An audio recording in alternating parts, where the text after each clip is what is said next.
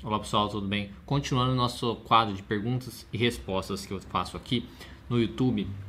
Se você tiver alguma dúvida que você gostaria que eu respondesse em vídeo, que vai ao ar aos sábados no nosso canal, na quarta-feira lá no nosso é, Instagram, Terapia Cognitiva Online, eu, eu lanço um stories pedindo perguntas do, do pessoal que eu respondo depois em vídeo no sábado.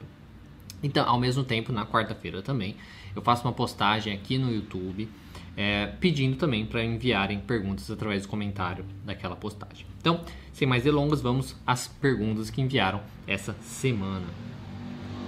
Por que muitos pacientes não voltam na terapia? Bom, isso na verdade tem assim N motivos, né? Pode ser uma questão às vezes financeira, né? Que ele acha que é, tá ficando muito pesado, porque querendo ou não, por mais barato que seja a terapia, vamos supor uma terapia que custa ali é, 30 reais, vamos supor que de alguém que está iniciando ou que faz um preço mais baixo, né, ou 50 reais que seja. É, se for uma coisa semanal, por exemplo, é uma coisa que, por exemplo, 30 reais vai ficar 120 reais por mês. Às vezes as pessoas não têm condição de gastar com isso. Se for 50 reais, dá 200 reais por mês. Então, um dos motivos, por exemplo, pode ser a questão financeira. Depois, tem a questão que mexer com coisas é, que a gente às vezes né, tá incomoda, que incomoda a gente, os nossos medos, os nossos anseios e coisas assim, isso também pode causar muito mais incômodo ainda, né? E fazer a pessoa desistir. Porque, querendo ou não, principalmente quando a gente fala de terapia cognitivo comportamental, para você aprender a lidar, por exemplo, com a sua ansiedade, com a sua depressão e tal, você precisa enfrentar. Então, se você tem medo de alguma coisa, ansiedade com coisa, você vai ter que enfrentar.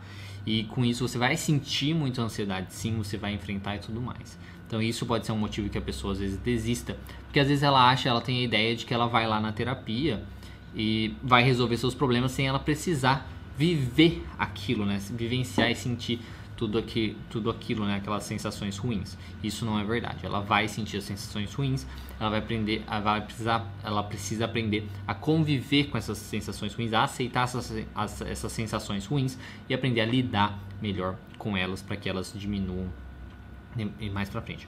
Outro motivo também é simplesmente o, o, paciente às vezes não vai com a tua cara, né? com a cara do, do terapeuta. É, tem do mesmo, do mesmo jeito que às vezes a gente encontra pessoas na rua ou encontra pessoas em alguns eventos tal, e a gente não vai meio com a cara daquela pessoa, isso pode acontecer também na terapia, né? Ah, não fui com aquela cara daquela pessoa porque é, é de tal jeito, o jeito dele falar, é porque é homem, ah, porque é mulher, ou porque é muito velho, ou porque é muito novo, né? Às vezes pessoas mais velhas têm esse preconceito. Então é uma coisa que tem N motivos.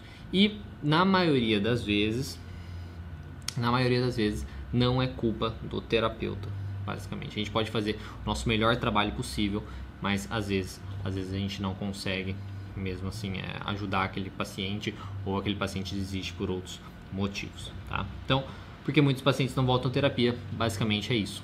Não tem uma, uma resposta certa, mas essas são as, as, as maiores que eu consigo pensar nesse momento. O que você pode fazer é fazer o seu melhor trabalho possível, ser sincero com o seu paciente, realista, quando vier com essa ideia de tipo, ah, vou me livrar da ansiedade para sempre, nunca mais sentir ansiedade. Isso não é real, isso não é possível, né? Então precisa ser sincero para que ele entenda a realidade das coisas, ok?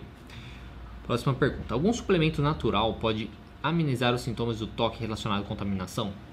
Independente do toque, independente do transtorno é, de ansiedade ou depressão e tal, não, não há nenhum suplemento natural que vai te ajudar a amenizar os sintomas. É porque os sintomas que, se você se refere a isso, é justamente ter os pensamentos, né, é, as obsessões ali sobre a contaminação e ter o comportamento de fazer isso. Não há nada que você tome que possa fazer isso, principalmente naturalmente.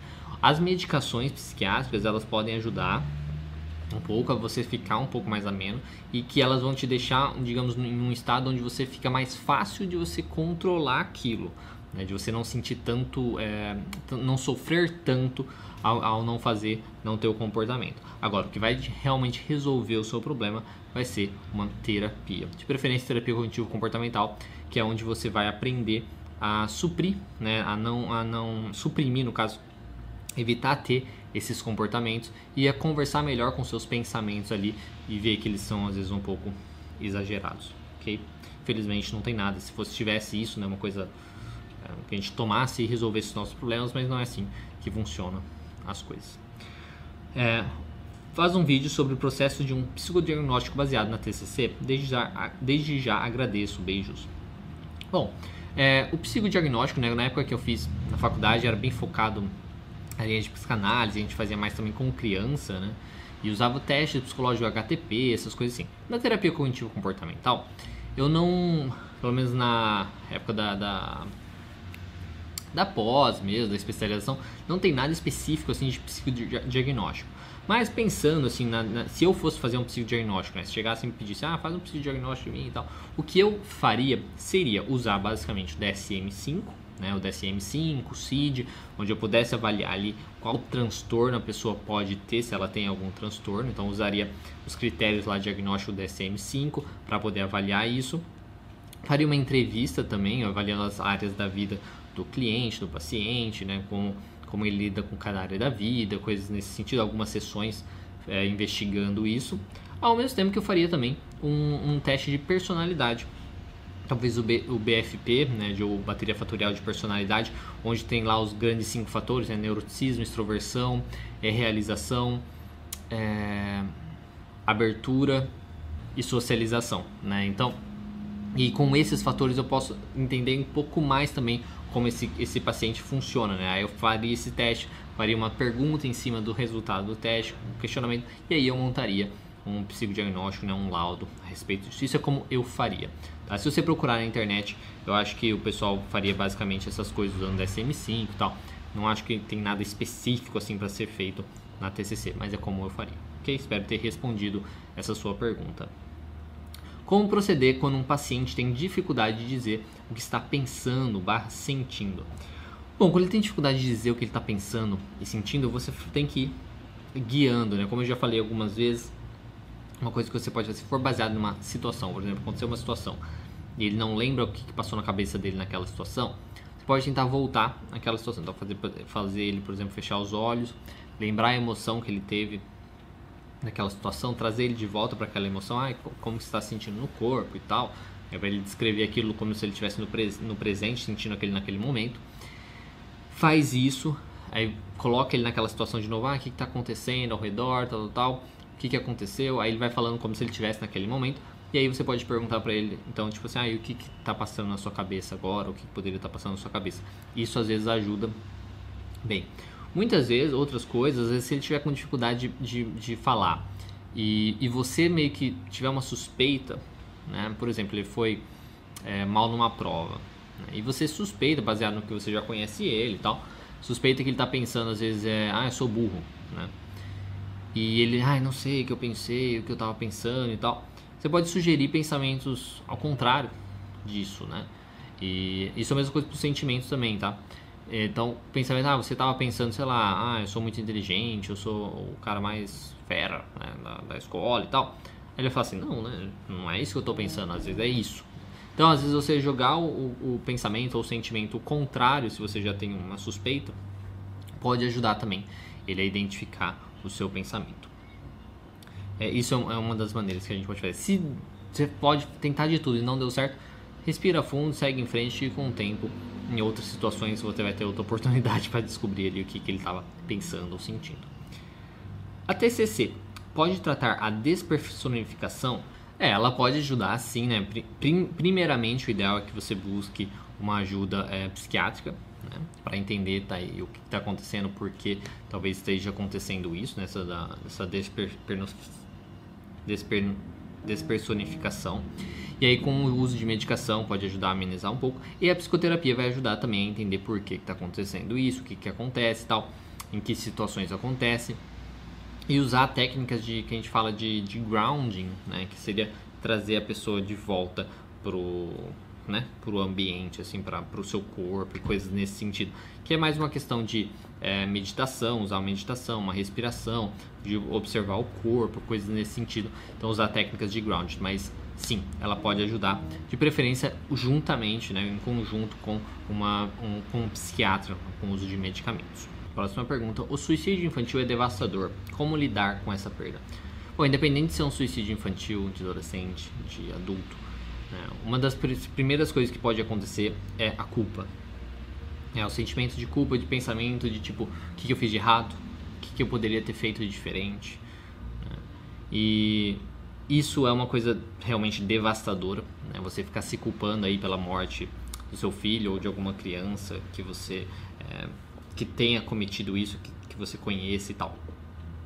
A primeira coisa né, que você deve fazer com certeza é buscar uma ajuda psicológica, porque esse sentimento de culpa só vai tipo, é, te deixar cada vez mais para baixo e é muito pesado isso. Principalmente que a gente tem aquela ideia de que os filhos é, eles têm que ir embora depois dos pais, né? Os pais são mais velhos vão embora primeiro, né? Morrem primeiro, depois vêm os filhos. Então, é, perder um filho já é terrível. Perder um filho por suicídio né, é algo pior ainda. Então, é uma coisa que uma das maneiras que eu, que eu falaria assim, para a pessoa aprender a lidar com isso seria buscar psicoterapia. Se ela tem também uma, uma religião, seria se apoiar nisso, né? Porque se a pessoa tem uma religião, querendo ou não, a religião lida muito é, com a questão da morte, também algumas questões de suicídio também. Então, a sua religião pode ajudar ela a amenizar um pouco é, essa dor. E tentar tomar muito cuidado com esse sentimento de culpa. Porque muitas vezes a, a criança ou adolescente tem algum transtorno que a gente não tem controle. Né? Não tem o que a gente é, muito fazer. Porque o suicídio, apesar de qualquer coisa, é uma decisão da pessoa. Né? A pessoa que fez aquilo. Independente do, do mundo que ela vive e tal, é uma coisa que ela fez. Fica muito complicado a gente ficar culpando outras pessoas, outras situações que não tem nada a ver, porque várias pessoas passam pelas mesmas situações, mas não fazem nada. Então, como lidar com essa perda é buscar uma ajuda, tomar o cuidado com a culpa, estar sempre por perto de outras pessoas, conversar sobre isso, tá? Não guardar para si mesmo, não se isolar, não ficar sozinho. Fique junto de outras pessoas. Vá buscar ajuda, né? seja psicológica, seja religiosa, seja da família também, ou tudo isso junto. É uma dica que eu dou e também não mude a sua rotina. Né? Tudo bem, fique ali um pouco de luto, né? Mas não mude sua rotina, continue vivendo sua vida normalmente. Talvez mude algumas coisas que às vezes lembrem né, a pessoa que se suicidou, que faleceu, mas é, continue vivendo a sua vida do jeito que você tem que viver porque você precisa disso, precisa de uma estrutura para se manter. Porque se você se, porque isso acaba com a sua estrutura e você ainda foge ainda mais da sua estrutura básica, você vai ficar cada vez pior. Então busque ajuda e mantenha a sua estrutura. OK? Essa é a minha dica. Adolescente com dificuldade de lembrar pensamentos automáticos, estratégias que você sugere. Bom, como eu falei na pergunta anterior, estratégia que eu, que eu é, falo para isso do, do pensamento automático é isso: tentar voltar naquela situação que ele, é, que ele viveu através primeiro da emoção. Então lembra aqui como estava se sentindo, como era no seu corpo, como que era essa sensação. Aí volta na situação e aí você pergunta o pensamento dele, o que, que ele poderia ter pensado naquela hora. Outra estratégia o, do pensamento oposto ou sentimento oposto daquilo, né? Então, se você tem uma ideia do que ele pode ter pensado ou sentido, você joga o pensamento oposto para ele lembrar. E outra né, é, é ficar, é reforçar cada vez mais dentro da sessão. Então ficar bem atento assim nas coisas que vão acontecendo, o que a gente chama de pensamento quente, né? Que é quando mudar o humor ali do, do, do paciente durante a sessão, você vai perguntar então para ele o que que que está passando na cabeça dele, o que, que poderia estar tá passando na cabeça dele naquele momento e aquilo pode ajudar ele a, lembrar e ele vai treinando a, a fazer isso. E lembrar sempre de estar atento a anotar tudo, né? Então, tipo, aconteceu uma mudança de humor nele durante a semana, anote o que está acontecendo e tal. E se ele não tem ideia do pensamento, peça para ele supor o pensamento. Suponha qual pensamento ele pode ter pensado. Ok? Próximas perguntas. Olá, boa noite. O perfeccionismo pode ser considerado um tipo de transtorno? Medo de julgamento, erros, etc. Bom, o perfeccionismo não seria um transtorno, né? Ele é mais um, um comportamento, basicamente assim, é um sintoma, né? uma estratégia que a pessoa usa pelo menos quando a gente vê na, na linha da terapia cognitiva, normalmente perfeccionismo, comportamento perfeccionista é uma estratégia que a pessoa usa para que a sua crença disfuncional não se prove ou não aconteça ou não apareça né, para as outras pessoas e para ela mesma. Então, se ela se acha incapaz, por exemplo, ela vai tentar fazer tudo da melhor maneira possível, perfeito, para não mostrar para os outros ou para ela mesma, né, não sofrer com isso, que ela é incapaz ou que ela é burra ou qualquer coisa nesse sentido. Então, é mais um comportamento é, nesse sentido, não consideraria um transtorno.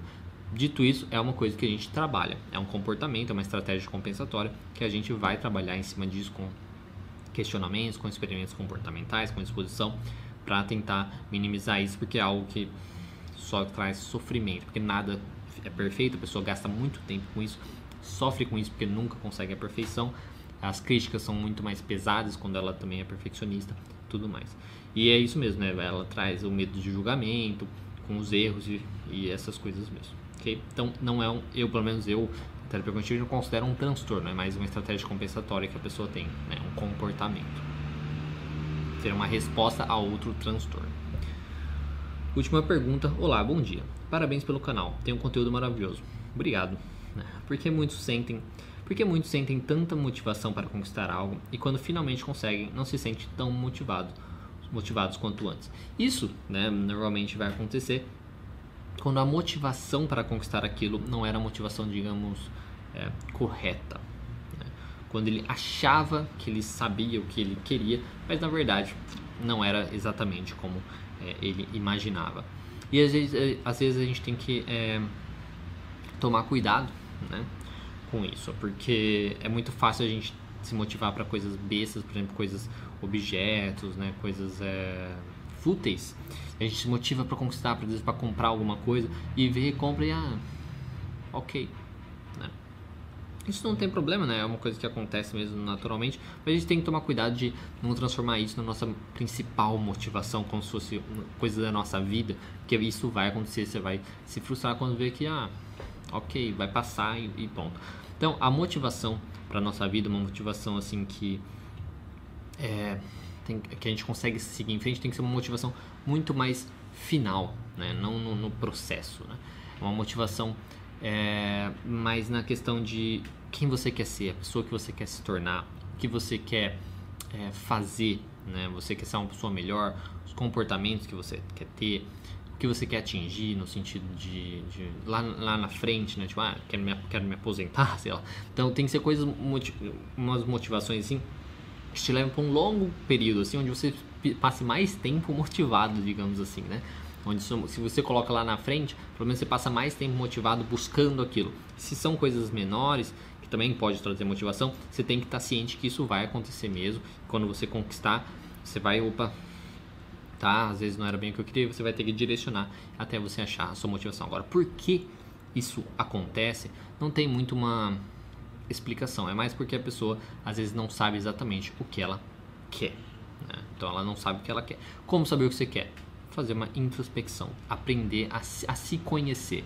É, fique sozinho, leia bastante, faça uma psicoterapia, né? faça meditação, descubra quem você é, descubra o que você quer, o que você, tipo, por exemplo, ah, quero ser feliz.